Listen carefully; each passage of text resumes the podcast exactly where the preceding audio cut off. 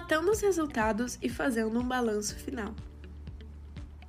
Terminando a fase de execução do monitoramento, com a definição de parâmetros sobre o progresso da solução dos problemas e os respectivos encaminhamentos, a equipe deve começar a preparar o relatório.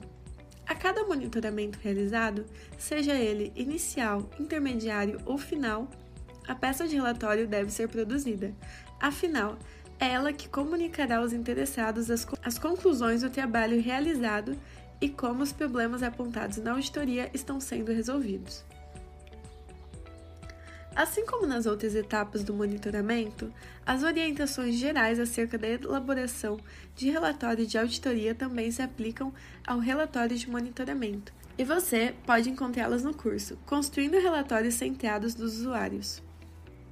Todavia, vamos relembrar aqui os principais aspectos envolvidos na elaboração de bons relatórios. Nunca se esqueça: o principal objetivo do relatório é ser lido. Um bom relatório precisa observar os requisitos de qualidade, como completude, clareza, concisão, convicção, exatidão, relevância, tempestividade e objetividade. Ser escrito observando-se as necessidades dos principais usuários e tomadores de decisão ser elaborado de forma amigável e que favoreça sua leitura com a apresentação de dados e informações com linguagem simples, estrutura dedutiva e utilizando-se infográficos e storytelling. Atendendo às necessidades de informação das partes interessadas. Antes de iniciar o relatório, recomenda-se que a equipe já tenha definido os principais usuários do relatório e tomadores de decisão sobre o problema em análise, bem como os objetivos que a equipe pretende alcançar com o relatório. Se a equipe souber e entender claramente quem é o público-alvo do monitoramento, quem são os tomadores de decisão e quem é capaz de na implantação das mudanças para a solução dos problemas identificados na auditoria original, é muito provável que os benefícios de auditoria se concretizem e os problemas sejam solucionados. A identificação desses stakeholders e o conhecimento de suas necessidades provavelmente é um passo que a equipe deu ainda na fase de planejamento, ao construir a visão geral do objeto, de modo que agora resta atualizar esses dados com alguma informação ou percepção adicional que a equipe tenha colhido ao longo do monitoramento. Nesse contexto, é importante conhecer a pessoa do dirigente máximo das instituições que comandam as operações-chave para resolver os problemas e dos atores que têm influência direta nessa resolução. Por exemplo, seria interessante saber há quanto tempo estão trabalhando com esse objeto e qual sua experiência em relação a ele? Qual a experiência prévia deles com o TCU? Sua nomeação foi preponderante, política ou técnica? É um agente moderno, arrojado ou mais conservador? Essas pessoas é quem tem o poder de mudar a realidade e solucionar os problemas identificados, então conhecê-las bem é fundamental. Tom do relatório.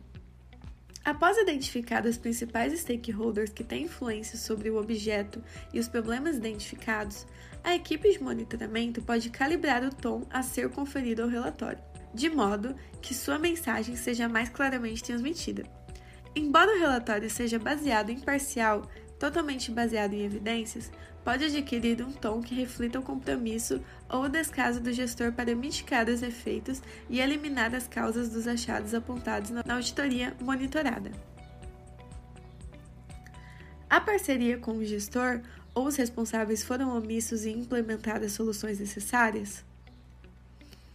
O tom mais adequado para transmitir a mensagem vai pautar a construção de todo o relatório e deve ser foco de especial atenção nos elementos mais visuais e naqueles os quais a maioria dos interessados terá contato, como capa, resumo, título dos capítulos, sumário e conclusão.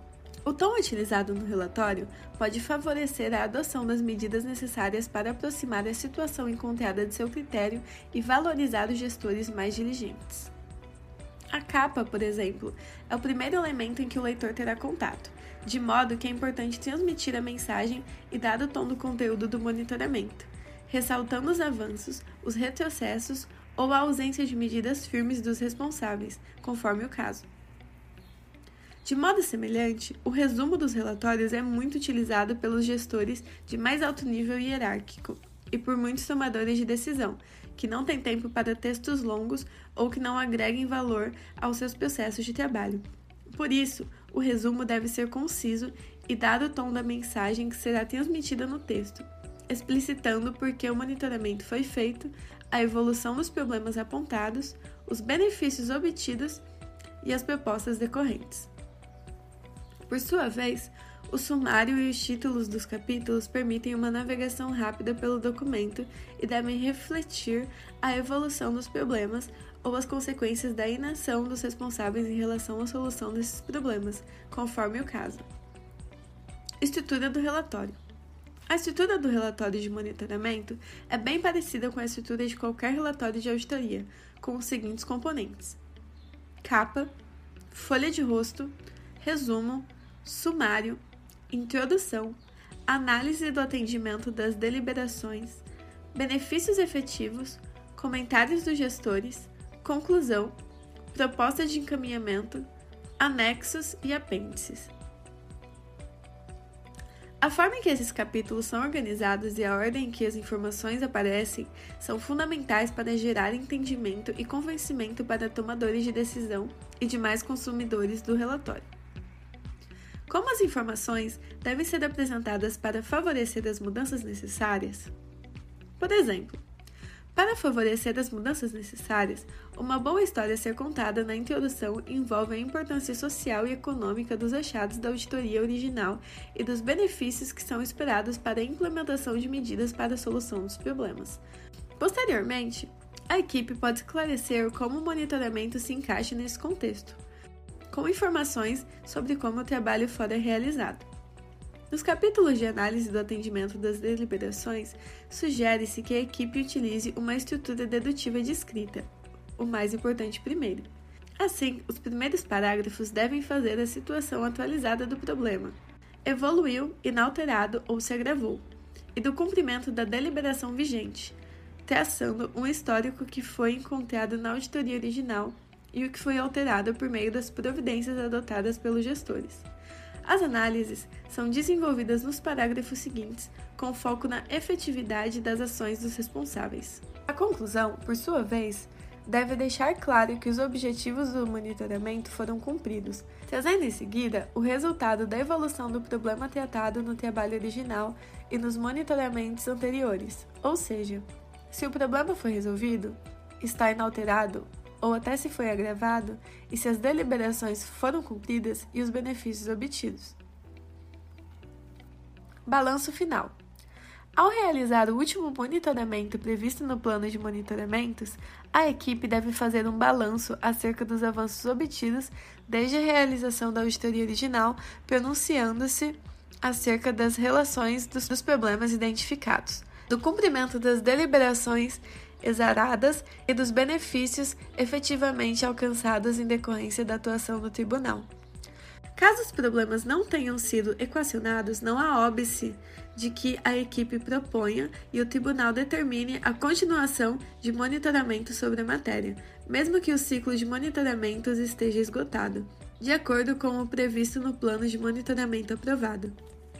Independente disso, o último monitoramento previsto deve concluir acerca dos, dos pontos acima mencionados e as informações produzidas com todas as ações de monitoramento realizadas subsidiarão a decisão do tribunal acerca da necessidade de novas ações de controle sobre o objeto auditado, a serem incluídas no planejamento operacional da Corte.